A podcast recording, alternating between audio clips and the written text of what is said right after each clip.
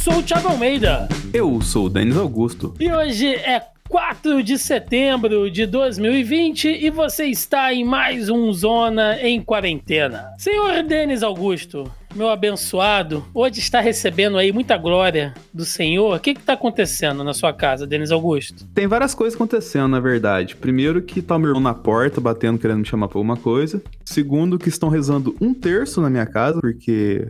Minas Gerais, né, gente? e terceiro, que o vizinho comprou um peru. Peraí, calma. São muitas informações. ah, meu Deus do céu. É, cada semana um negócio. Ele comprou um peru, um peru ave, é isso? É, se você chega na janela e fala assim, glu, glu, glu, ele responde. É maravilhoso, cara. Caraca, cara. Eu não tenho vizinhos tão legais assim, cara. Sinceramente, você tá.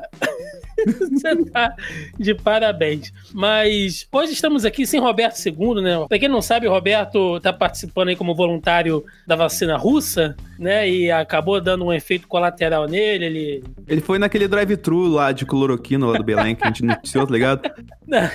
então o Roberto não pôde participar hoje, mas semana que vem, né? Se ele tiver mais ou menos é, é, restaurado das suas funções mentais, ele participa. Mas falando sério, né, gente? Uh, é legal, Denis, você mencionar essa coisa que tá rolando uma oração aí na sua casa, porque nesses tempos de pandemia, igreja foi um assunto tenso, né, cara?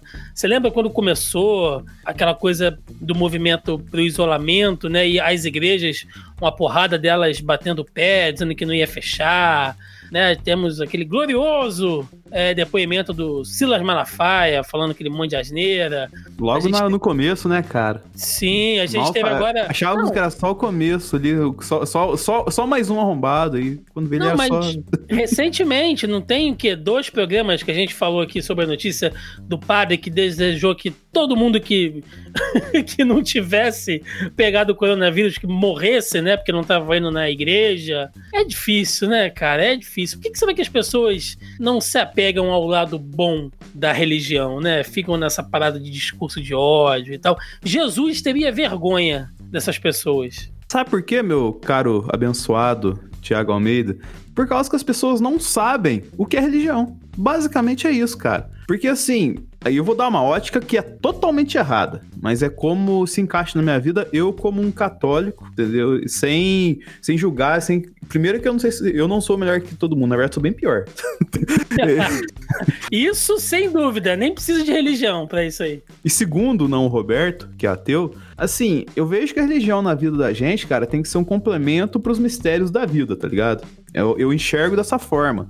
Então, assim, a galera põe na religião um peso de. Tipo, eu vou. Eu quero comprar um carro. Como você vai comprar um carro? Ah, não sei, Deus vai me abençoar. O cara não planeja, não monta, tipo, só se eu economizar X por mês, eu vou ter dinheiro para Y. E com isso, eu junto uma parcela e compro o carro. O cara joga na mão de Deus, assim, tipo, ele, ele pega os problemas da vida dele e joga na mão de Deus. Não se preocupe em resolver os problemas. Com isso, fica mais vulnerável ao imponderável e acaba vendo um dia de cada vez numa roleta russa. Aí você recorre a quem? No desespero. Todo mundo recorre a isso no desespero. A Deus, né? É complicado, porque a gente começa a falar sobre fé, né? E aqui no programa acho que nós temos três espectros diferentes. Temos você que é católico, o Roberto que é ateu, e eu que tô mais pra um agnóstico aí, safado. Mas apesar de cada um crer de uma maneira ou não crer, né? Crer que não existe também é uma crença, não deixa de ser, mas. Você tem que criar alguma coisa, né? Exatamente, até na, até na não existência, né? Uma coisa meio, meio Nietzsche, isso. Mas eu acho que a religião, cara, deveria ser, ou melhor, deveria não, né? No fundo ela é, apesar de ser muitas outras coisas, mas ela também é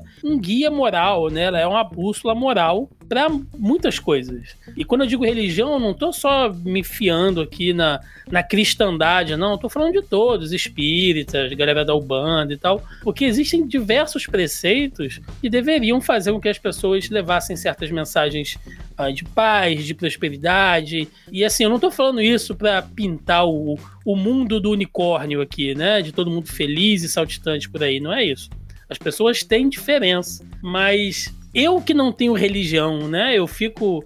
É, até envergonhado, cara, de ver o que algumas pessoas fazem em nome de igreja de tudo mais. Eu imagino assim, o cara que é católico, o cara que é evangélico, de, de sabe, de ver certos discursos assim, deve, sei lá, sei lá. É, é, eu sei que é muito complicado a gente falar disso porque envolve fé, mas algumas coisas estão além da fé, né? São muito mais mundanas do que fé. Engraçado você mencionar isso, cara, porque engraçado, é, entre aspas, engraçado, é de, de ser fator curioso. Foi semana passada, né? Depois a gente dava o programa, mas fomos surpreendidos com a notícia do falecimento do Chadwick Boseman, né? A gente tá, conversando, pô, cara, acabou o clima divertido a gente tava aqui. Logo depois que a gente terminou de gravar, cada um, Sim. tipo, sei lá, foi comer uma coisa, abriu o celular e viu notícia. Aí, velho, ao longo da semana, entrou uma estagiária nova no meu trampo, tá ligado? Inclusive, um abraço, Luana, se estiver ouvindo. Eu passei o podcast pra ela, vamos ver se ela ouve. E ela tá aí, tipo assim, ela é uma pessoa bem curiosa, assim, tava perguntando questões parecidas, questão de de, tipo assim, presença de Deus e tal, essas coisas assim, eu tava conversando com ela e falei assim, imagina assim, o, o Chadwick, ele tava, segundo os relatos do próprio Instagram dele, com câncer desde 2016, ou seja, ele 2016, 17, 18, 19 e 20 com câncer. A produção de Pantera Negra começou em 2017, ou seja, Pantera Negra inteiro e todos os dois filmes do Vingadores, ele gravou com câncer. Ele só não gravou com câncer a participação no Guerra Civil, tá ligado? E, tipo, ele gravava os filmes e tem até foto dele indo em hospital pra dar força pra criança com câncer, ele estando com câncer. Ele não divulgou isso, tá ligado? E assim, eu acho que isso é uma presença de Deus, vamos colocar assim, do, do, conceito que seria o ideal de Deus, de você dar um exemplo, de você ser uma referência de perseverança, de fazer sempre o bem sem olhar a quem, muito maior do que caso que a gente comentou também semana passada, da, da pastora que. flor de. Como é que é flor de, flor de luz? Como é que é flor de flor Lis? De, Lis. de luz de... é que ela não é, meu amigo. É, é da, da Flor de Lis, o, o padre lá do, de Trindade lá também, que desviou e parece que tem tudo um rolo atrás da história dele assim. O, esse padre arrombado que falou que, tipo, o cristão tem que morrer se ele não tá com medo de ir na igreja. E eu tô com medo de ir na igreja, eu não voltei na igreja desde então. Aqui tá fazendo oração aqui em casa, mas é naquele esquema tipo, três, quatro pessoas, tá ligado? E não é, tipo assim, todo mundo aglomerado, tá, assim, tá todo mundo no, na cozinha espaçado. Uhum. Então, assim, é, até pra não dar exemplo, né?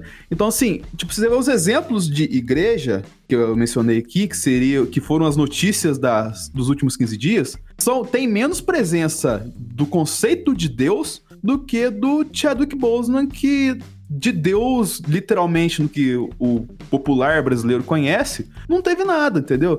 E é por, por quê? Por causa dessa questão que você acabou de mencionar de você demonstrar o, poder, é, o que é a bondade, tá ligado? Em vez de ficar falando que é bom.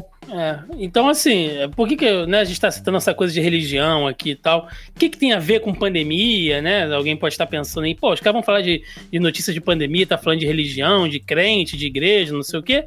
Tem tudo a ver, gente, porque o que a gente mais viu, né, repetindo aqui, foram líderes religiosos, alguns é, fazendo realmente a diferença nessa questão de isolamento ou de cuidados e prevenções. Né? A igreja. Pô, aquela foto do Papa subindo sozinho no, na Páscoa lá é coisa de Sim. cinema, tá ligado? É uma das fotos mais icônicas do ano, cara. Sim, então, é, gente, vocês têm que entender que a religião por mais que você tenha sua fé, Jesus, espírita, o que quer que seja, a, a religião dentro do Estado, ela funciona e funciona muito. Entendeu? Tanto que existe uma bancada, certo? No governo. Ah, bancada. De... Queria que o Roberto estivesse aqui para comentar da bancada. De religiosos, assim. Então, são decisões que influenciam, gente né? Desde o deputado que é pastor e que está lá legislando baseado na crença dele e nos eleitores dele, que fazem parte da igreja, né? Apesar do Estado ser laico, essas pessoas é, é, isso que eu ia apontar, né? né? É Elas tomam né? uma, uma, uma, decisão baseada nos. O Estado é laico, mas o bancada é evangélica. É, entendeu? Então, assim, eu acho que dá espaço para tudo, mas as coisas são feitas de maneira esquisita. Mas ainda assim, vai desde o deputado até o pastor ou o padre que fica maldosamente. É, eu diria até assediando, cara, os seus, os seus fiéis, dizendo: é, pô, você não confia em Deus? Se você confia em Deus, você não vai pegar o coronavírus. Então pode sair, entendeu? Isso é uma irresponsabilidade. Né? Então, assim. Lembra é... do feijão abençoado, do corona? É. Então, Mas é isso, Denis, é isso. Deixa o pessoal fazendo a oração aí na sua casa, deixa o, o peru do vizinho em paz. e vamos aí para a chuva de bênçãos do nosso primeiro bloco de notícias.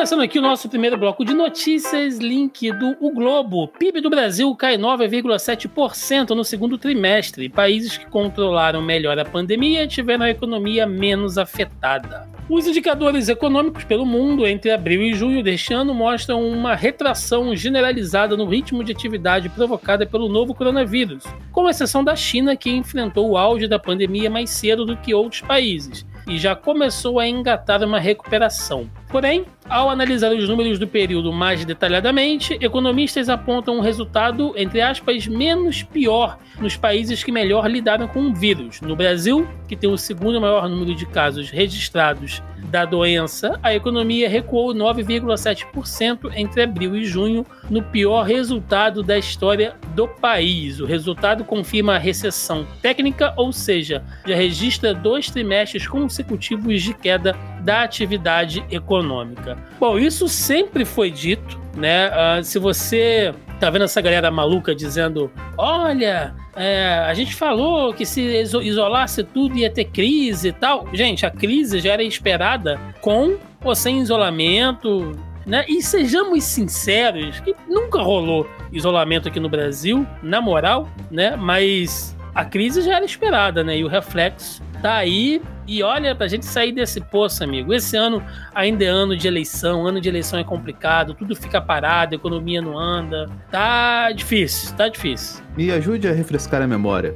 Quando a gente falou aqui, saudou o Mandetta por tomar a frente e tal, assim, e ele foi mandado embora, e veio o Minelson e agora o Pazuzu. O grande argumento do governo era qual para essa relação de não, é, de, entre aspas, sacrificar as pessoas? Não lembro. Filha da puta. Não era salvar a economia? Ah, sim, sim, sim, era salvar a economia. Mas o que aconteceu com a economia agora? É, não sei, né? Bota um humorista lá na saída do Planalto pra, pra responder, pra dar banana. É, isso vem de encontro com uma notícia que o Rafa me mandou no inbox aqui, que não é tão ligado, mas fez total sentido. Bolsonaro pede que donos dos supermercados tenham patriotismo e baixem os preços. É. tá. Ai, ai. Então, cara, é foda, assim.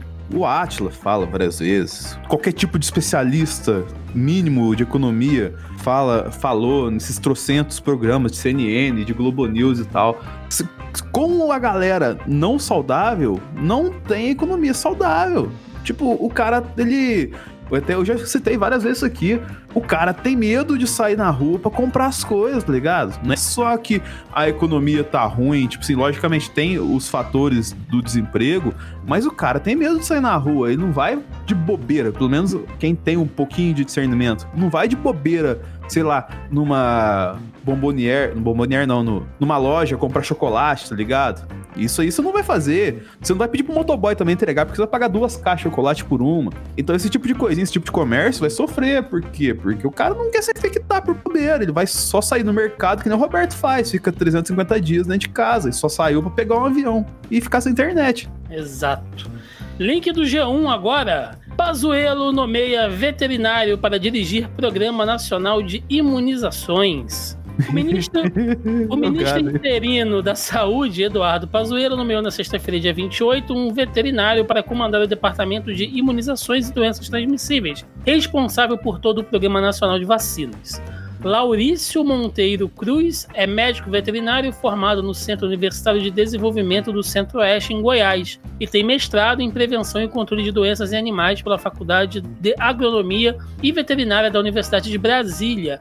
De acordo com seu currículo disponível na internet, Cruz estava lotado na Diretoria de Vigilância Ambiental em Saúde do Governo do Distrito Federal e é especializado em controle de leishmaniose. Uh, então, eu vi essa notícia repercutindo durante a semana também, e uma galera sentando o pau, né? Porra, botaram lá um veterinário, enfim, né, para poder tomar conta das coisas, porque só tem animal, o pessoal fazendo uma piada pronta. Já veio uma piada pronta. Mas eu tenho amigos veterinários, é, e aí pode ser também uma espécie de clubismo pela classe, ou não. Passando pano, eita. Dizendo, Roberto, dizendo que é, dentro da veterinária estuda-se questão é, de contenção de doenças, de pragas, enfim, e que tecnicamente, né, esse senhor poderia estar sim, estar apto, né?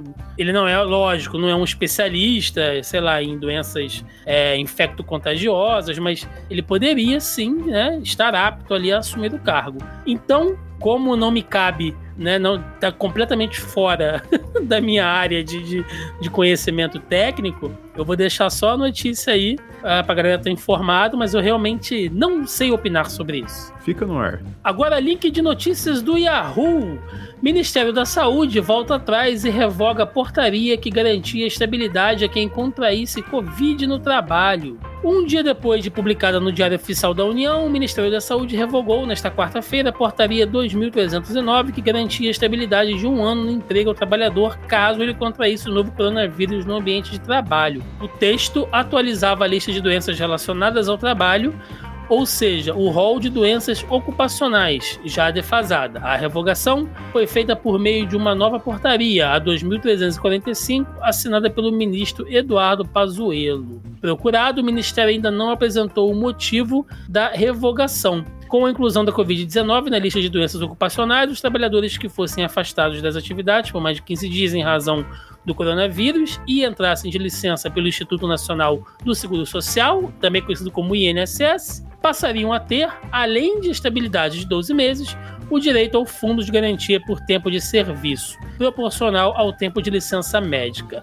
Traduzindo, gente, é, se você tivesse que trabalhar durante a pandemia e no seu trabalho você contraísse Covid, você teria a garantia né, de, de uma estabilidade ali de 12 meses e poderia sacar ali uma, uma grana do, do, do INSS para te dar um suporte caso você precisasse ficar parado, afastado. Né, você poderia sacar isso e o governo revogou. O que é complicado, né? Porque pede para as pessoas voltarem, né? Gente, vamos, vamos voltar, vamos tentar é, estabilizar as coisas e tal. E aí, uma das poucas seguranças aí pra galera que tava trabalhando, eles vão lá e tiram. É meio contraditório. Na verdade, não é contraditório. Eu tenho que discordar de você, Thiago, porque isso vem de encontro com outra notícia que vimos essa semana, mas que não é pertinente. Não é que não é pertinente, não tá nessa pauta, porque senão a gente ia estender mais ainda. Que é a redução do auxílio emergencial. E isso tudo vai de encontro com o quê? Com a primeira notícia que a gente falou da queda do PIB.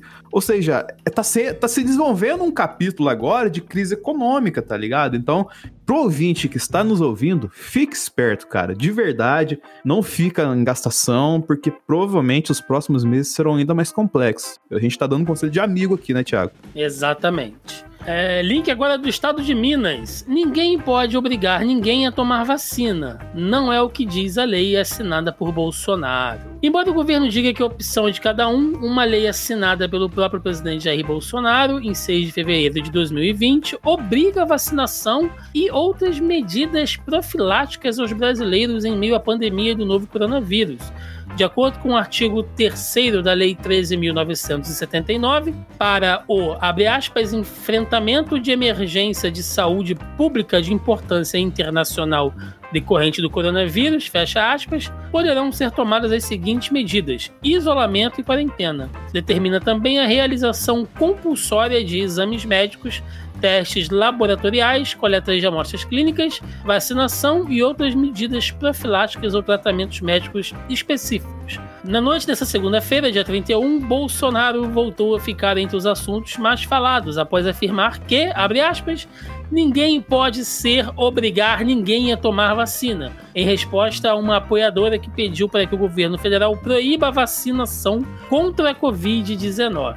Gente, isso tudo porque a SECOM me fez. Ô, ô Thiago, hum. acho melhor você ler a próxima notícia e depois você comenta. É melhor? É, é, melhor. Então vamos lá. Então vamos lá que as duas notícias se completam. Olha, essa aqui é do Terra. Frase de Bolsonaro contra a vacina obrigatória vira propaganda. A Secretaria Especial de Comunicação Social colocou nesta terça-feira em suas redes sociais uma peça publicitária com a frase do presidente Jair Bolsonaro: Ninguém pode obrigar ninguém a tomar a vacina, alegando uma defesa das liberdades dos brasileiros. A frase foi dita pelo presidente na noite de segunda-feira em conversa com apoiadores, quando uma mulher que se diz da área da saúde falou a Bolsonaro que ele não deveria deixar, abre aspas, fazer esse negócio de vacina, porque seria, entre aspas, perigoso. Uh, Então, gente, é, a gente tem a SECOM, né, a Secretaria de Comunicação aí do governo, fazendo material de campanha anti-vacina. E aí vocês podem falar: ah, mas você tá forçando a barra, Thiago. Ele não falou que não pode vacinar, ele falou que não é obrigado. Gente, é, em programas passados, a gente conversou aqui, inclusive no nosso bloco de debate, se não faltaria, talvez, né, a, na instrução escolar, por que não, um pouco mais desse trabalho de leitura, de interpretação, de análise de, de texto, porque se você está no meio de uma pandemia, de uma doença que, mesmo que o índice de morte dela seja baixo, mas ela é altamente infecciosa, isso está afetando o mundo inteiro, está afetando a economia, está afetando tudo. Você tem uma vacina e parte da população se nega a tomar e você apoia isso, você está fazendo uma campanha anti-vacina. É, é simples, gente, pelo amor de Deus. Isso é completamente irresponsável. Agora, eu garanto, garanto, se a estratégia do governo fosse em prol da vacina e não da cloroquina, é, ele jamais teria dito isso. Às vezes, do meu querido amiguinho Robertinho, que não está com a gente hoje, e juntar peças do, de programas anteriores. Você lembra, Thiago, quando a gente comentou aqui sobre falta de seringa que podia ter e tudo mais? Sim. Você lembra, Thiago, quando a gente comentou aqui que a, o Brasil estava atrás na fila da vacina porque tinha se negou a ajudar o fundo lá no começo da pandemia? Sim. Então, não é engraçado que com esse capítulo que a gente relatou hoje da crise econômica que está assombrando o Brasil, o presidente adota esse discurso mais veementemente na mesma semana? É. E que ironia, não, né? pois é, né, cara? Então, assim, Galera, é, é, é foda, cara. Tipo, tem dia que de noite é foda, já diria o poeta. Porque, cara, faz tudo. Tipo, é pra gente que tem um discernimento, acompanha, assim, busca informação, que junto um A mais B, bobo que nem eu fiz aqui, tá vendo que tá rolando, tá ligado? Bra... Tipo, a vacina, entre aspas, tá chegando. A gente fez tudo errado contra ela. É, pra, tudo errado pra não ter ela, assim, tá ligado?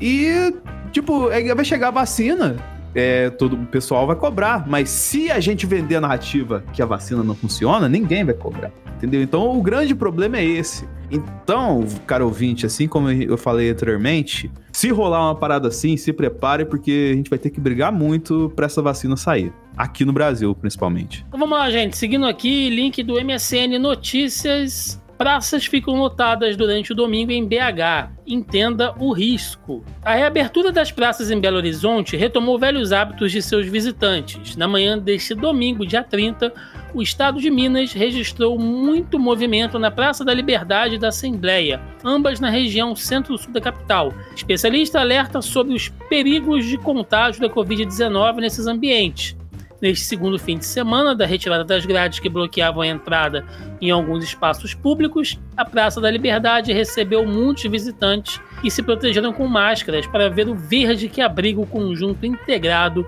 de espaços culturais na cidade. Ao analisar as imagens, Unai Tupinambás, médico infectologista, professor da Faculdade de Medicina da UFMG e membro do Comitê de Enfrentamento à Epidemia da Covid-19 em Belo Horizonte, não considera que houve aglomeração, mas alerta sobre os riscos. Abre aspas aí do doutor Unair. As pessoas não podem aglomerar, mesmo em um espaço aberto, disse o especialista. O Unair lembra que é necessário que as pessoas mantenham o distanciamento físico de pelo menos dois metros e sempre que possível deve-se usar máscaras. Antes da gente comentar isso aí, eu quero só ler aqui a próxima notícia, que é do G1. Multidão invade praias do litoral de São Paulo, mesmo com restrições. Uma multidão lotou as praias de Santos, no litoral de São Paulo, aproveitando o dia ensolarado neste domingo, dia 30. Imagens obtidas pelo G1 mostram a aglomeração em toda a faixa de areia. A flexibilização de praias da região e a previsão de sol atraiu milhares de turistas para o litoral que lotaram rodovias que dão acesso à Baixada Santista por dois dias seguidos em meio à pandemia do novo coronavírus. E aí, gente, somem-se aí outras notícias aqui no Rio de Janeiro também. A do Rio, eu esqueci de pôr link, né, cara? É, Pô, não tem link, foda. mas aconteceu a mesma coisa. Copacabana, a gente tá aí. Esse programa vai estar saindo no final de semana pré-feriado de 7 de setembro. É, hoje já teve fluxo de carro para a região dos lagos. Então, a galera tá indo pra praia mesmo, dane-se, praia, parque, né? E assim, é, apesar de muita gente falar que ah, é melhor estar tá na praia ali ao ar livre, num, num parque, do que ficar lotando um, um, bar ou um baile, concordo, concordo, né? Como disse, inclusive, né, o doutor Unai, é, ele não considera uma aglomeração lá nos parques de BH, mas existe sempre o risco, gente. É isso que a galera tem que entender, tá? Fica o alerta aqui que mesmo se você sair para um lugar aberto, é, cuidado porque você geralmente vai usar um banheiro em um espaço público, você vai parar em um boteco, um barzinho para tomar uma água, fazer um lanche. Se você não tiver carro, você vai ter que pegar o transporte público.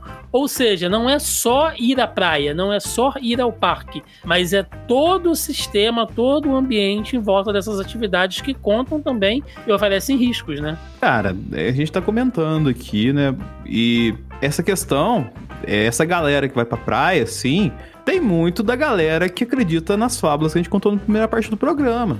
Então, assim, é, é o que a gente sempre fala aqui, né? A luta não acabou, a gente tem que seguir. E, cara, vai ser cada vez mais difícil por conta dessa questão de desinformação. Mas se a gente não fizer isso e acabar, ah, cansei, vou pra praia também. A gente acaba se expondo a um, um vírus que, por enquanto, não chegou vacina, né? Exatamente. Seguindo o link do G1, os argumentos científicos de quem é contra, a favor ou está em dúvida sobre retomar aulas no Brasil durante a pandemia. Com as portas fechadas desde meados de março por causa da pandemia de coronavírus, escolas no Brasil enfrentam a indefinição sobre a retomada das aulas. Quais foram as experiências de reabertura em outros países? O que a ciência diz sobre reunir crianças e jovens dentro de salas? Os contrários à reabertura das escolas no Brasil durante a pandemia dão esses argumentos. E aí segue aqui uma lista né, de argumentos como o coronavírus atinge todas as pessoas, independente da idade, crianças e adolescentes também podem morrer, a ciência não entende como ocorre a infecção nas crianças, de acordo com a faixa etária, e os favoráveis né, a reabertura das escolas na pandemia argumentam que crianças que desenvolvem quadros graves são minoria, mortes pelos, pelos vírus são raras em crianças, sobretudo pequenas, o ensino à distância está aumentando as barreiras educacionais. Então, assim, lembrando, como sempre, a gente vai deixar link na postagem, gente, são né, diversos tópicos aqui, cada um de um, de um lado. O problema disso tudo é que, além do achismo, né? Porque tem gente que trabalha muito no, no, no achismo. Galera, vamos pensar de maneira prática. 2020 acabou, né? Não, não, não, principalmente escola, assim. Eu sei que é, parece leviano falar isso, mas é verdade. Você vai voltar às aulas agora, não vai recuperar nada, vai expor essa molecada, vai expor os profissionais que trabalham envolvidos nisso, e é muita gente. Tá? A gente já citou isso aqui dezenas de vezes, mas vale sempre a pena lembrar que não é só a criança que está lá na, na escola que está se expondo, não, gente. É quem cuida do transporte delas, são os funcionários da escola, são os fornecedores. Colégio, existe um ambiente, sabe, um macro ambiente funcional de pessoas em volta do organismo, que é uma escola, que vocês não imaginam, né? Então, sei lá, eu particularmente, eu sei que tá uma merda, eu sei que pra molecada tá um saco ficar em casa, eu sei que pros pais tá complicado, eu sei que as escolas, muitos, né, principalmente a, aquelas creches que são menores, né, que não tem tanta grana, estão correndo risco de fechar as portas, mas, sinceramente, não acho que não adianta, cara. Do 2020, do ponto de vista letivo, eu acho que já era. As próximas duas notícias que o Thiago vai ler na, na pauta são ligadas também à volta às aulas ao redor do mundo. Só que vocês vão entender, logicamente, o Thiago talvez até leia direto, não precisa nem parar para comentar, que são cenários diferentes. O cenário brasileiro, cara, ele é muito complexo. Eu vou até indicar aqui o. E tem um tempinho que saiu, na verdade, não é tão recente, coisa de um mês e meio, eu acho o Mamilos, do pessoal do B9, que eles debatem exatamente a questão da volta às aulas. E lá eles dão vários argumentos, contra-argumentos assim, mas eu vou indicar principalmente porque teve um áudio da nossa grande amiga Cecília, que já participou com a gente aqui, e o argumento que ela dá científico vira uma discussão de 40 minutos lá, que é maravilhoso. E, cara, de fato, assim, é, resumindo o programa, mas depois se você ficar interessado, ouça lá. A discussão é assim: pô, as crianças do, vamos colocar assim, do primário assim, podem, tem, vamos colocar assim, tem uma condição de ficar mais juntos. Então eu teria um jeito de voltar à escola para essa molecada, tá ligado? E, tipo, tem, o grande debate vai nisso. Tipo, não é voltar todos, todo, todo, todos os alunos, tá ligado? Não é do primário até o ensino médio. Mas, tipo, volta as crianças, vai, vai gradual aumentando assim. E, e tem uma discussão bacana. Só que toda discussão vai pro ralo quando no final a Juva Lauer vira e fala assim: É, mas aí tem a questão de você ver os professores que vão estar ensinando essas crianças, né? Não adianta, cara. Tem vários argumentos contra argumentos, só que você não dá, não faz educação para crianças com crianças ensinando. Você precisa de adulto ensinando e tomando conta. E sem contar a questão que o Thiago sempre fala aqui pra gente também, e que é verdade, né? Que criança, como é que você vai tomar conta? O moleque vai lá, passa a mão no chão, passa a mão no olho, mete a mão dentro da boca. Como é que você controla uma parada na assim? cara um do outro. É, entendeu? Criança então... é foda, cara. Não tem jeito, tem jeito. É, assim, só duas notícias rápidas aqui, algumas notas rápidas ainda sobre escola, né? É, dois links do G1 aqui. Um dizendo que Wuhan, cidade chinesa onde começou a pandemia de Covid-19, reabre as escolas e jardins de infância. E a outra é que alunos voltam às aulas na França e na Bélgica. Ou seja, Wuhan, aonde né, todo este cacete de asa começou, que é essa pandemia. A gente sabe que teve um controle lá, inclusive das pessoas proibidas de sair na rua, né? Então, se você saísse na rua, você era preso, era multado depois preso. A gente noticiou isso aqui. Uh, a galera realmente levou a sério e tá aí, cara. Já tá tendo aula, a economia da China já tá bem mais estabilizada. E a Europa, como um todo, passou por situações difíceis, né? A gente viu ali Espanha, é, Itália principalmente, e agora, depois do isolamento, França e Bélgica já voltam às aulas, e a tendência a coisa é ir melhorando por aí. Ou seja, uh, quando você faz o negócio do jeito que tem que fazer, cara, dá resultado, né? Mas. e tem é outra questão o Thiago, tem outra questão muito importante que vai entrar em pauta agora internacionalmente. Aqui no Brasil não, porque a gente tá entrando, começando a entrar na, no período quente do ano, mas que lá vai começar a esfriar, né, Thiago? É, tem isso. Como é que essa, essa criançada de volta na escola no inverno? Vamos ver como é que vai ser. Seguindo aqui, link de saúde do Estadão. Profissionais da saúde do continente americano são os mais infectados pela Covid-19, diz OPAS. O continente americano tem o maior número de trabalhadores de saúde infectados pela Covid-19 em todo o mundo, apesar de esses profissionais representarem uma pequena fração da população, afirmou aí a OPAS, né, a Organização Pan-Americana da Saúde. Abre aspas, nossos dados mostram que quase 570 mil profissionais de saúde em nossa região adoeceram e mais de 2,5 sucumbiram ao vírus, né, 2,5 mil, observou Carissa Etienne, diretora da OPAS, durante videoconferência. Era, né? A gente já pode até dizer aqui no, no passado, é bonito aquela movimentação em prol dos médicos e profissionais de saúde, né? Hoje em dia ninguém fala mais isso, mas no começo estavam levantando muito a bola, né? Que eram a galera que estava na, na linha de frente, eram os heróis e tal. Agora a turma está mais preocupada em brigar para ir na praia ou não do que reconhecer o trabalho é, dos órgãos de saúde aí. É, teve até a questão do. A gente noticiou alguns programas atrás cortando recursos desse pessoal da saúde, né, Thiago? Pois então, é. assim, e, é, e essa galera é a linha de frente efetivamente, porque a guerra não acabou. Então, essa galera tá sofrendo. Mas é curioso, né, cara? Porque as Américas têm mais profissionais contaminados. E nas Américas a gente tem duas grandes nações com dois presidentes bem questionáveis, no mínimo, né, Thiago? Então, unindo o inútil ao desagradável, né? Ainda dentro do continente americano, link do G1, como o Peru se tornou o país com a maior taxa de mortalidade por Covid-19 no mundo. No início da pandemia, o Peru foi um dos primeiros países a impor restrições rígidas e a destinar grandes pacotes de ajuda às pessoas afetadas pela paralisação da economia, mas meses depois o país virou um dos exemplos negativos com alto número de infecções, deficiências na quarentena e forte crise econômica. Agora, mais de cinco meses depois, o país sul-americano lidera um, um dos rankings mais dolorosos. É o que tem a maior taxa de mortalidade de Covid-19 dos 20 países mais afetados pelo vírus, de acordo com a Universidade John Hopkins. O Peru registra 87,53 óbitos por 100 mil habitantes. Isso o coloca à frente de países como Estados Unidos, Brasil e México. A imprensa peruana diz que essa é a maior taxa de mortalidade por Covid-19 do mundo, excluindo países de população muito pequena como San Marino. é isso, né, gente? Teve a coisa do, do apoio, teve a, aquela grana assistencial, que é muito importante e ajuda muita gente, mas, né, afrouxaram o cinto cedo demais. E tá aí, né? O Peru é, sofrendo com essa situação. Me lembra um outro país sul-americano. Pois é, né? E vale lembrar também, igual eu comentei lá no Sala da Discord que eu gravei do, sobre a visão do, do mundo inteiro sobre o brasileiro como era, que você pode pegar o Brasil, ele é um país de dimensões continentais, para você comparar o Brasil com outros países, você tem que dividir o Brasil em vários pedacinhos. Então, assim, o Peru pode, você pode muito bem comparar, sei lá, com São Paulo, entendeu? Na questão de proporção, assim, de população. Não sei se eu tô falando muita merda aqui, mas, tipo, se vocês entenderam o conceito, então, você sente o que aconteceu ali, tá ligado? Tipo, você é, não pode brincar, você dá uma relaxada.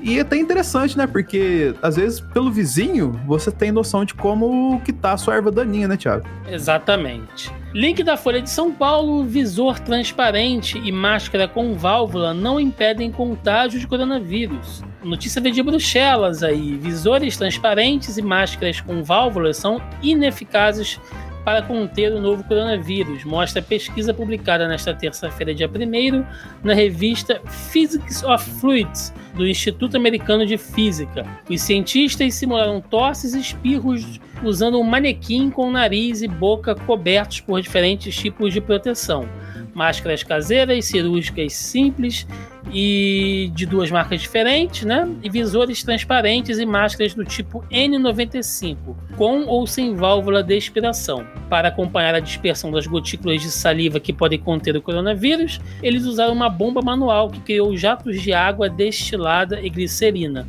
e acompanharam sua dispersão no tempo e no espaço com lâminas de laser. É, quem quiser dar uma olhadinha aí, é um vídeo bacana, né? Tem um vídeo dessa, é, desse experimento, tá na postagem aí. Dani, sinceramente, eu sempre achei essa máscara bizonha, esse visor, cara, isso não protege nada, gente. Isso é aberto embaixo, dos lados.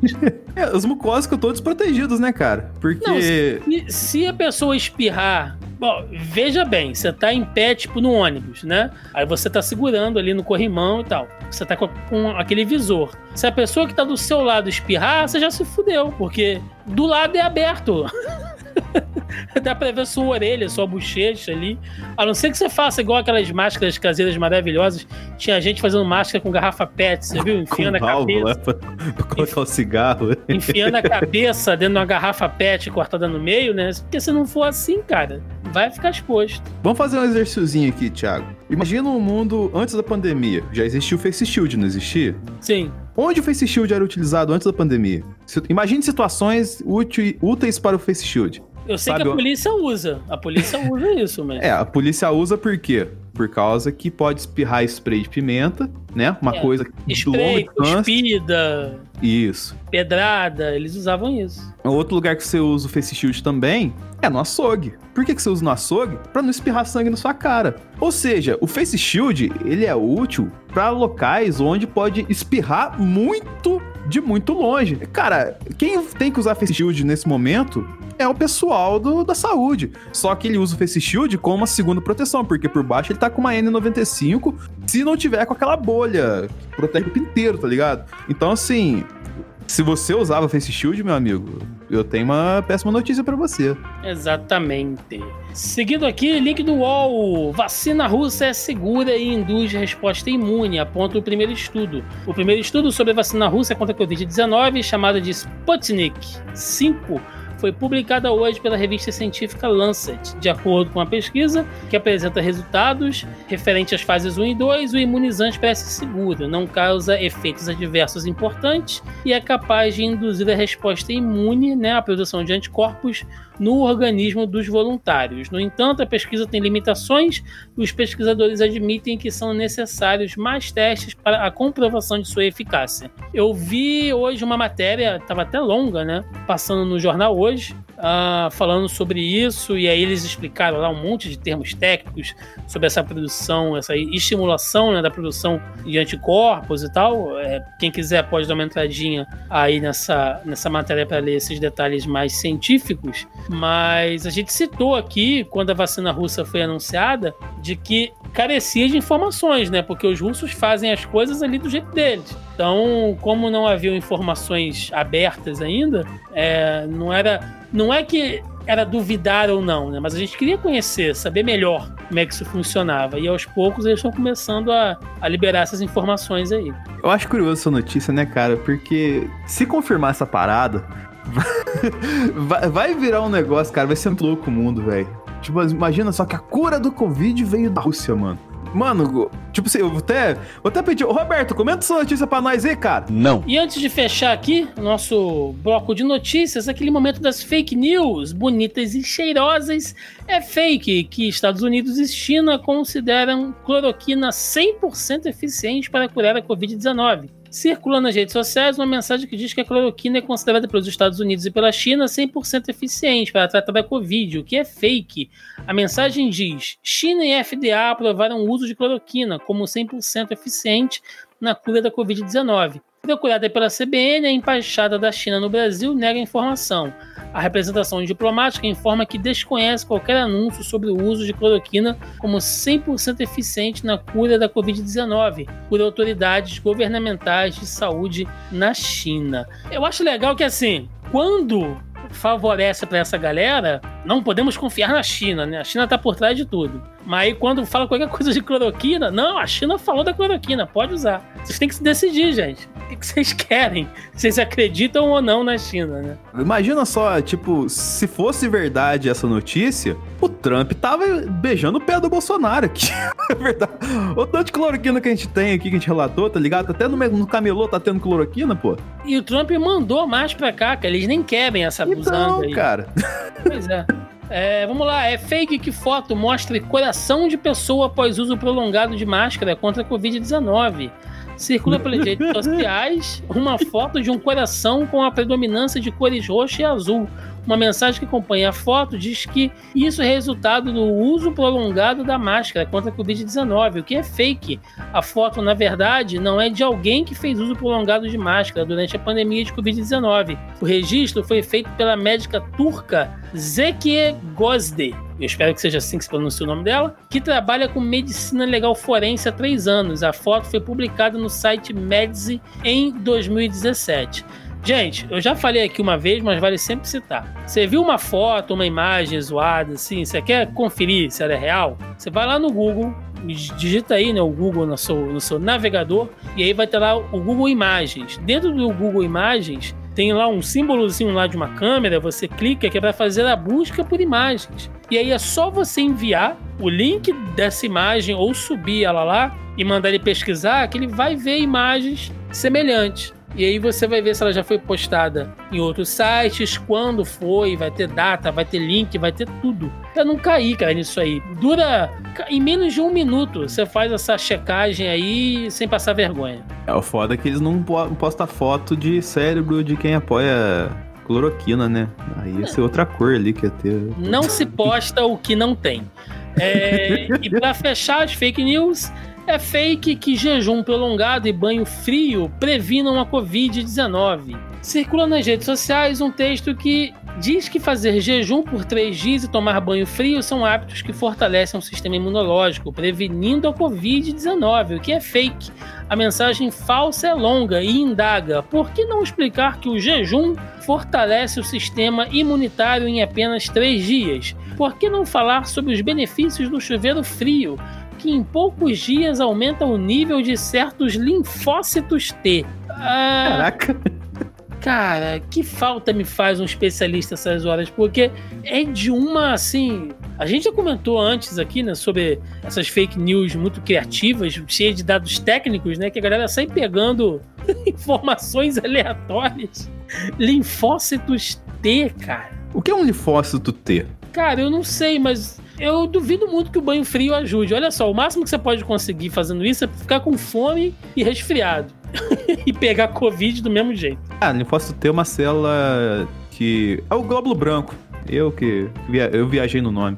É, não tem mais sentido essa parada aí. E também é fake, Thiago, porque eu tô fazendo jejum intermitente e tem dia que eu tomo banho frio e eu acho que assim eu fico mais imune, é, acho que eu fico mais vulnerável, sim, à Covid-19, na verdade.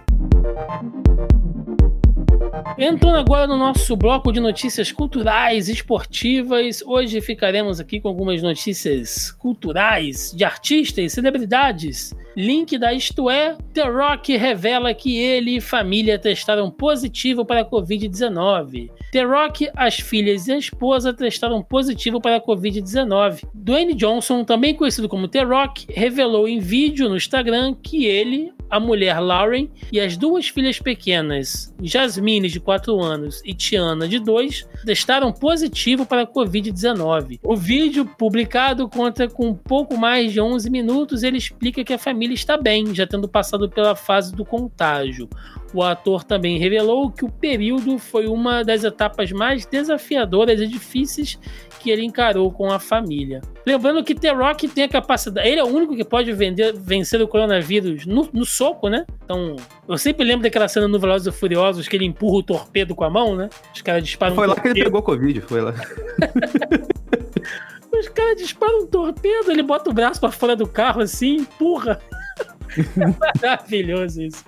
É, é, e ainda, dentro do cinema aí, olha, notícia da Folha: The Batman tem filmagens suspensas após Robert Pattinson contrair Covid-19. As filmagens de The Batman, novo filme inspirado no Homem-Morcego, foram suspensas depois que o protagonista Robert Pattinson testou positivo para o novo coronavírus, de acordo com a revista americana Vanity Fair. Estúdio por trás do longa, né, a Warner confirmou que houve a contaminação de um membro no set de filmagem, mas não especificou de quem se trata. Então é isso, né? O Robert Pattinson pegou aí a, a Covid, coitado, já tem que aturar um monte de coisa desses fãs malucos do Batman, né? Apesar que eu gostei, hein? É, a galera já comentava que ele tava fraquinho por causa de não treinar. Agora, então, nossa, o, o nerd ter tudo vai ficar taço com essa história. Mas o Thiago, é uma, essa, essa notícia é interessante porque não por causa do Batman, foda-se o Batman na verdade. Aproveitar que o Roberto não tá aqui e falar essas coisas. Mas sim, o é interessante porque eu lembro que durante a pandemia, a, a pessoa que tem o beijo mais gostoso de Hollywood chamado Jessica Chastain, eu acompanhei ela no Instagram e ela tava filmando um filme durante a pandemia assim, e ela fazia stories de todas as vezes que ela testava, tá ligado? Então, tipo, duas vezes na semana você, ela tinha, eu colocava um vídeo dela enfiando um cotonete dentro do nariz, entrando lá no cérebro e tirando, tá ligado? E isso, cara, vai ser uma parada recorrente, porque é que nem a gente falou, falando de esporte, né? Os esportes fazem bolhas para os atletas não pegar Covid. A Fórmula 1, NBA e tudo mais, CBF, outro dia a gente comenta. Mas vai ser mais recorrente, né, cara? A produção que não tiver os cuidados necessários com Covid vai sofrer atraso e tudo mais assim por questões de saúde, basicamente.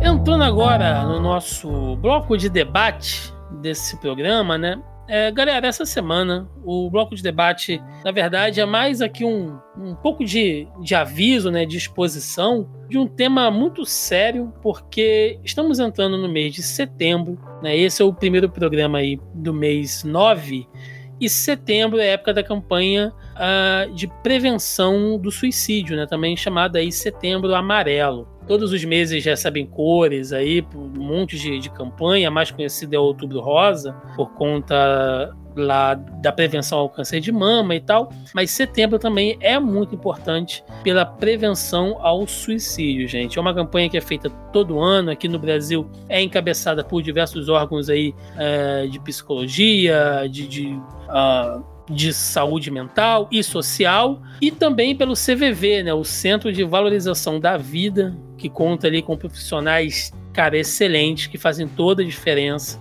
aí na prevenção e no combate é, ao suicídio. E vale a pena a gente falar sobre isso, né, Denis? Essa semana nós temos aqui uma convidada especial que mandou aqui algumas mensagens pra gente, que é a Julie, a Julie Smith, que é psicóloga e vai conversar um pouquinho aqui com a gente. Nós enviamos algumas perguntas para a Julie, então vamos lá. Julie, se apresenta aí para a galera. Oi, gente, meu nome é Julie, eu sou psicóloga, sou especialista em psicologia médica e atualmente faço mestrado na Fiocruz, em saúde coletiva. É, a gente vai estar tá falando aqui sobre algumas questões envolvendo saúde mental, mas é sempre bom lembrar que, por mais que você se identifique com algumas coisas, perceba que você tem questões a serem trabalhadas ou está vendo o sofrimento de algum familiar, é importante buscar a ajuda de um profissional, né, é, para olhar o caso a caso, né? A gente trabalha com isso e não com generalizações. Então, Julie, visto que vivemos momentos de alta melancolia, principalmente né, nesse longo período de isolamento que a gente está passando,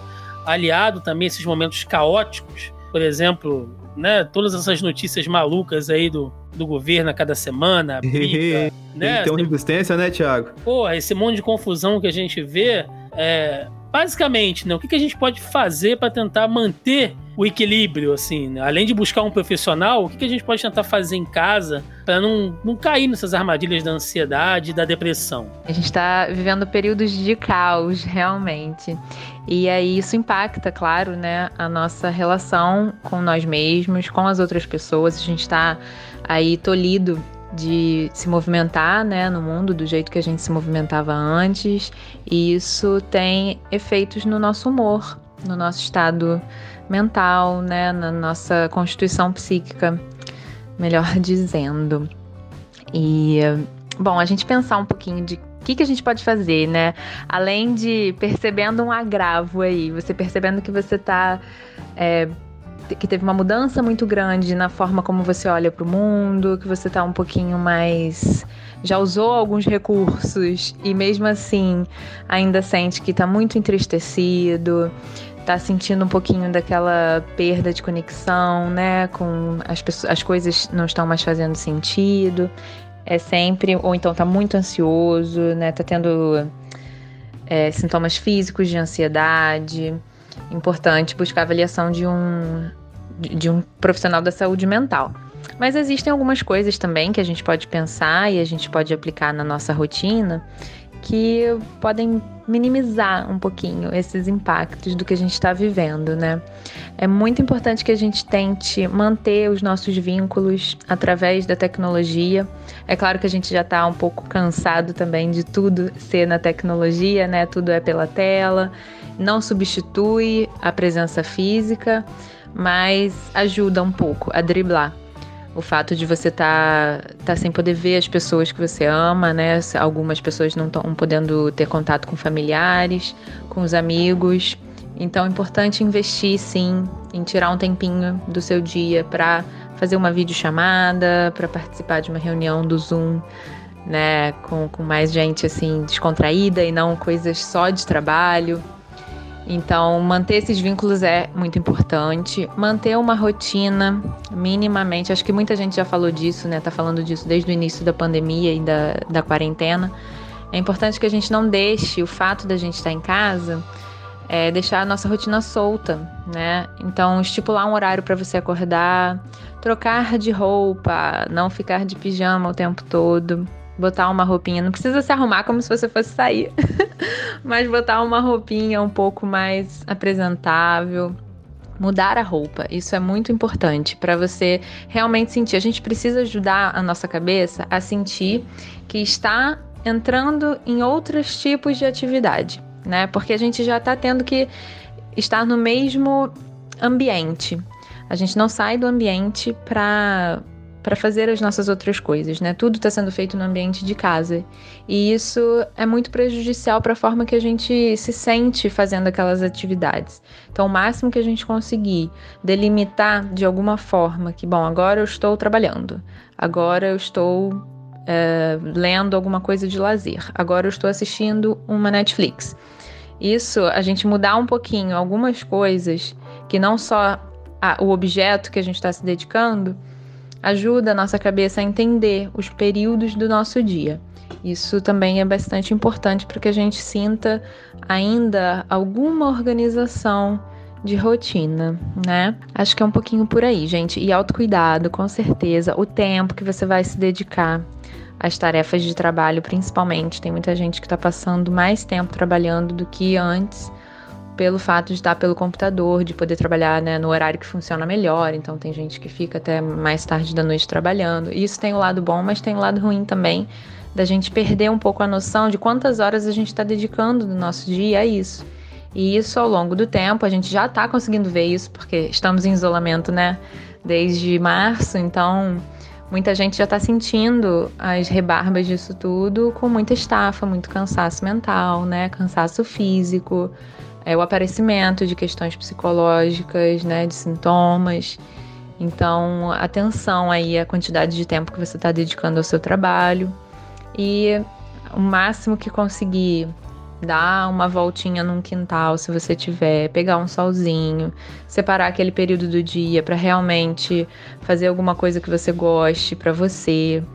Isso fica, isso sempre é importante, né? Momentos de autocuidado são importantes em qualquer época, em qualquer situação da nossa rotina, mas agora mais ainda. Beleza, Julie. E se você convive com pessoas que tenham tendências, né, um pouco mais depressivas, que podem levar a esses pensamentos suicidas, né? O que, que a gente pode fazer para tentar ajudar essas pessoas de alguma maneira? Bom, se a gente for pensar aqui, né, sobre pessoas que a gente está tá convivendo e que a gente está vendo que elas estão um pouquinho mais sensibilizadas, estão apresentando algum sintoma ou algumas questões com relação à depressão, à vontade, desejo, né, de se matar, alguma coisa assim a primeira coisa que a gente pode fazer para ajudar é não desacreditar, né, daquele sentimento. Às vezes a gente tem uma tendência a julgar o que as outras pessoas estão sentindo ou falando que sentem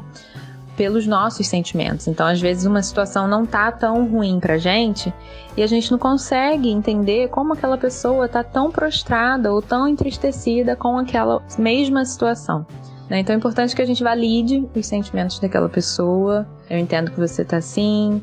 É, e não, ah, aquela coisa, né? Ah, deixa pra lá, vamos lá, vamos, vamos dar uma saidinha, vamos pegar um solzinho. Tentando é, é, fazer com que a pessoa tenha vontade de fazer outras coisas. Isso também é importante. É importante que a gente. Isso é um pouco delicado, porque é importante, claro, que a gente, como família ou como amigo, estimule um pouco a pessoa ou tente estar do lado dela, caso ela queira, para ela se distrair um pouco da, daquela tristeza que ela está sentindo. Às vezes isso é importante, às vezes isso é possível, né? Agora, dependendo de como a pessoa tá, isso só piora a situação.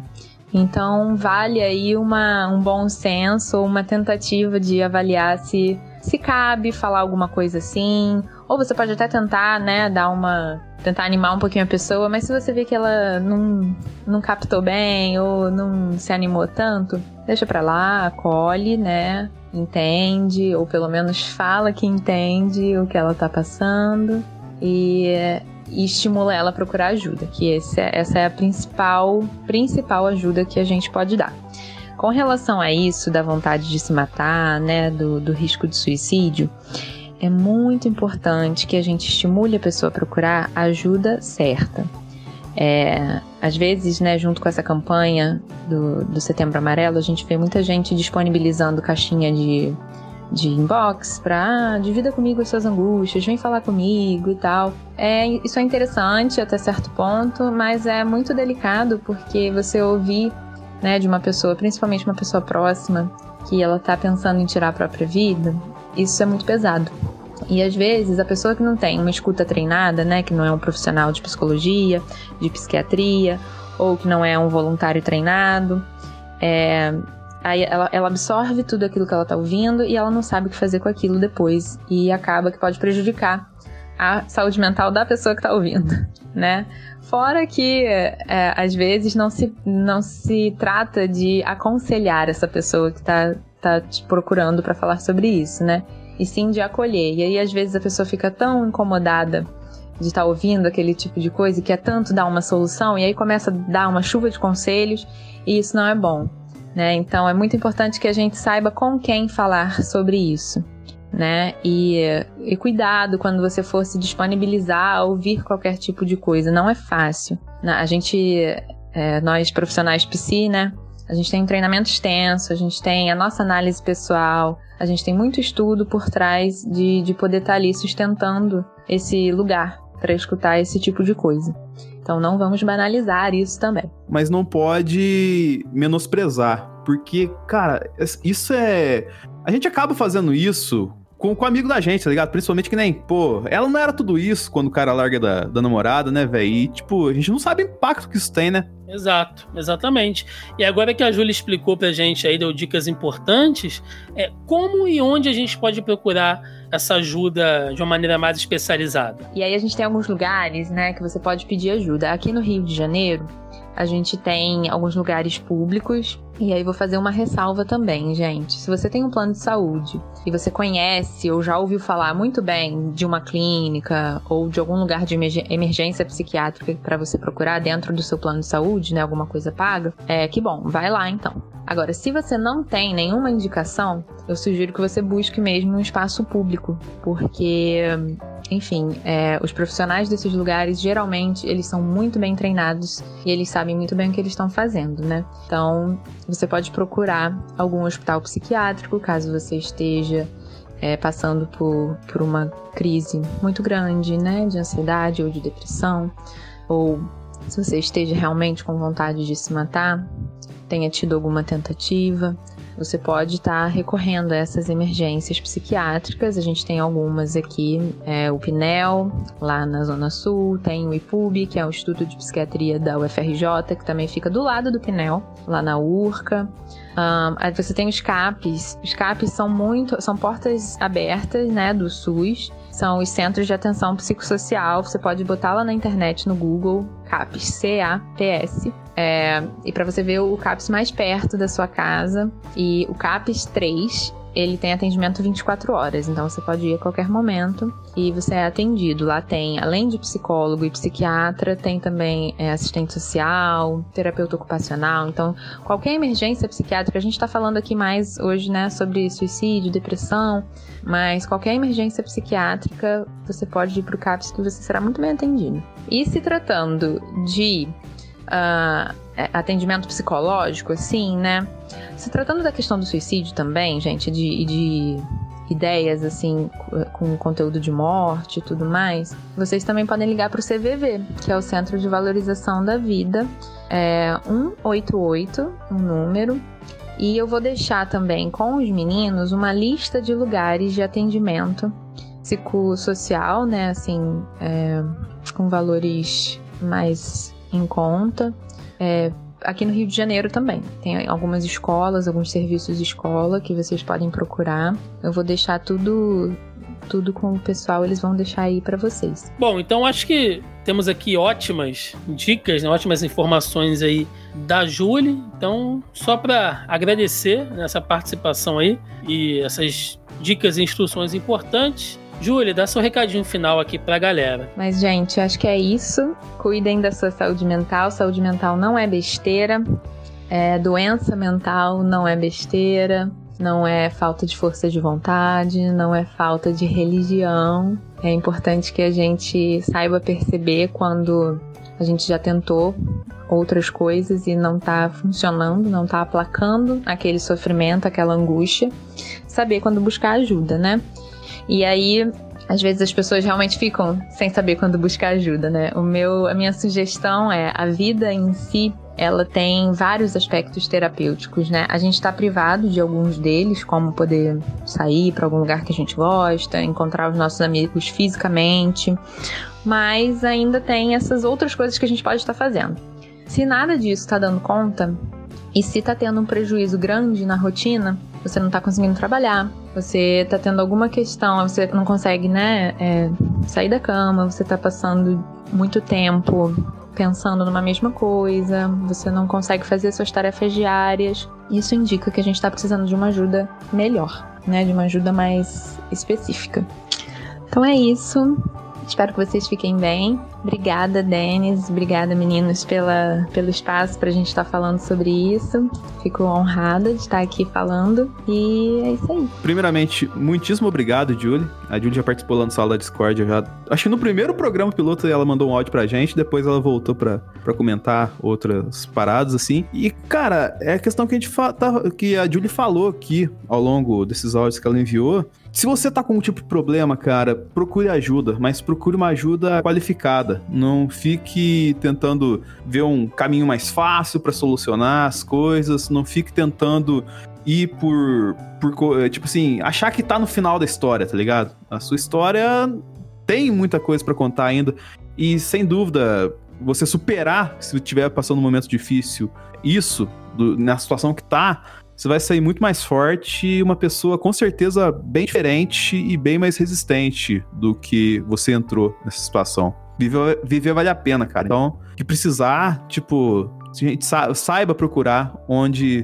tem ajuda qualificada para te ajudar nessa parte. É, exatamente. A gente, a gente, agradece mais uma vez aqui a presença, né? Quer dizer, a participação da, da Julie. E é isso, cara. É o que o Denis falou. Não tenha medo de buscar ajuda. A gente falou sobre esse tema também no Zoneando dessa semana. Estamos é, tentando aí espalhar né, e dar a nossa contribuição aqui, lembrando a galera da campanha em setembro, porque acho que vale para atingir não só né, quem aí tá mal, a gente tá por esse momento bem merda, né? 2020 todo tá sendo um momento bem merda, mas eu acho que todo mundo pode se ajudar de alguma maneira, nem que seja com um abraço virtual, a gente pode fazer a diferença na vida de cada um, se preocupando, tentando saber como tá, né? Então acho que isso vale não só para quem está passando por uma situação difícil, como para quem conhece alguém, né, ou, ou tá no, no, convívio aí de alguma pessoa que esteja precisando dessa mensagem, dessa ajuda, gente. Vale a pena ficar de olho, observar todas essas dicas, esses comportamentos aí que foram citados, para ver se tem alguém precisando.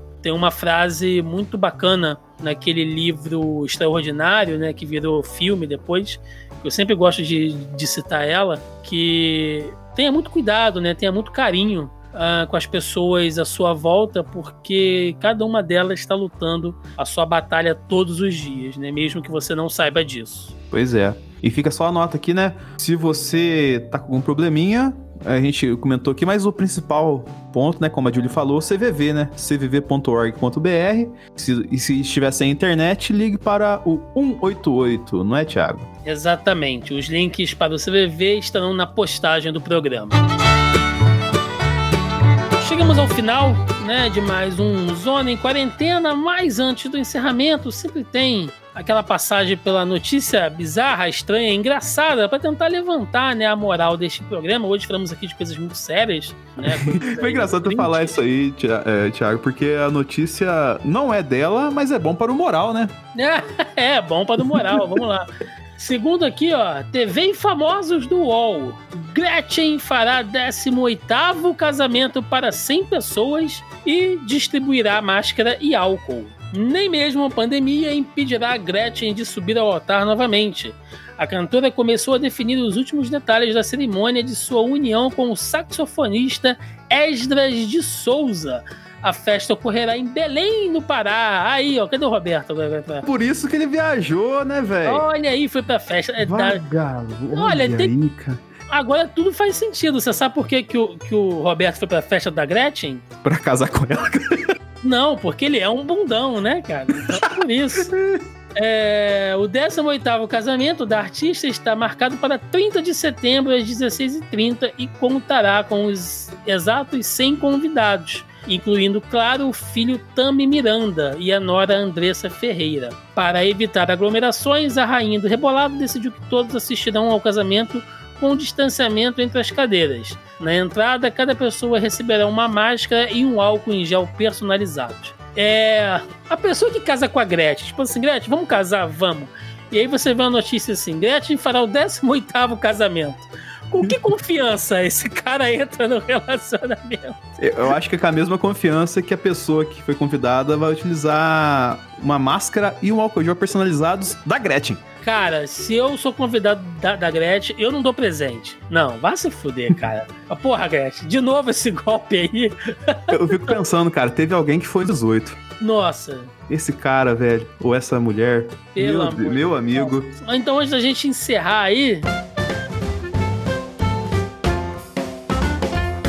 Pensamento do dia com Denis Augusto. Viva a vida, assim como a Gretchen vive pela 18ª vez. Muito bom. Então fica valendo também como recadinho do coração, né? O Roberto hoje ele não tá aqui? Não, o recado do coração do Roberto é se case, porque você pode parar no casamento da Gretchen. E é uma, deve ser uma festa muito louca. Bom, então aquele momento, agora para recadinho, jabás, o que o senhor quiser, senhor Denis Augusto. Então, pessoal, para quem está ouvindo a gente aí, lá no analisador a gente lançou um vídeo falando sobre o segredo do sucesso de Device. E com um convite, o Roberto não está aqui, mas eu faço convite para ele, o Thiago, se ele conseguir alcançar a série. Faremos lives a cada semana comentando o episódio o episódio que for saindo na Amazon. Vai ser os três primeiros. Saiu, né? Os três primeiros nessa sexta-feira da sim, gravação. Sim. E a cada semana vai sair um episódio até meados de outubro. E a gente vai fazer sempre uma live depois de, do lançamento do episódio no analisador, no meu canal no YouTube, e no Facebook do Cadu, do Cadu Lopes, lá do Cadu Cando. Então, curte lá com a gente lá. O Thiago, se ele alcançar a série, vai participar das lives também. E vai ser divertido porque é só loucura lá. Junta 30 negros pra falar um negócio, que é uma bagunça. Só a gente fica até 10 horas da, noite comentando lá. É o mesmo esquema do DC Fandom lá, vai ser bem divertido. Espero vocês lá. E para você que gosta de me falando merda por aqui, quer ouvir falar merda em outros lugares, vai lá na A Hora Suave, tem conteúdo também do Mansão Wayne falando sobre o Batemar. E nós estamos aí sempre falando de futebol também no Porquê. Você sabe por que, que eu nunca mais quero faltar no podcast? Por quê? Porque corre o risco da gente ser imitado por você, Denis. É a pior imitação. Eu sei, por isso que é da hora. No dia que eu faltei, você fez animação péssima, então é um incentivo pra gente nunca faltar. Exatamente, o Roberto aprendeu uma grande lição hoje. Perfeito! Antes também de fazer os nossos jabás, temos sempre, sempre, sempre que agradecer aqui e ressaltar a beleza, a luz, o glamour né, da galera da Audio Heroes, que são os nossos parceiros neste programete, né, que cuidam da edição. Então, se você precisa de serviço de edição, vinhetas, locução, produção, logo, publicação e consultoria na área de podcasts, procura lá, galera da Audio Heroes. Eu tô olhando aqui, tô vendo que o portfólio deles. Só tá aumenta, né? Tá Porra, espetáculo. Só, só aumenta, rapaz. Isso aqui é é igual a, a, ficha casamenteira da Gretchen. Isso só aumenta. a galera da Audio Heroes está mandando bem, o que significa né, que a mensagem está chegando a mais pessoas e eles estão fazendo um trabalho primoroso, como sempre. Então, entra lá, audioheroes.com.br, o link está na e postagem. O cupom, e o cupom, e o cupom? Cupom. O cupom, o cupom ó, em homenagem a Gretchen, essa semana o cupom é hashtag JP Conga Você vai ganhar um desconto e uma foto do, do, do JP de shortinho, aquele shortinho da Gretchen Gretchen, manja? o pior é que essa foto existe, cara. Do JP de shortinho? Existe. Nesse rolê eu não fui. Ai, caralho. Deus me perdoe. É, bom, você encontra o Zona em Quarentena nos principais agregadores e feeds de podcast. Estamos também em aplicativos no iTunes, no Spotify e no Deezer. E é claro, também aqui no zonae.com.br, a casa deste podcast e de muitos outros, onde você acha na postagem os links de tudo que a gente citou aqui, as notícias, as fake news, né? E também, principalmente essa semana, uh, sobre o que foi falado aqui do setembro amarelo, que é muito importante, galera. Então é isso, ficamos por aqui e até o próximo Zona em Quarentena. Valeu!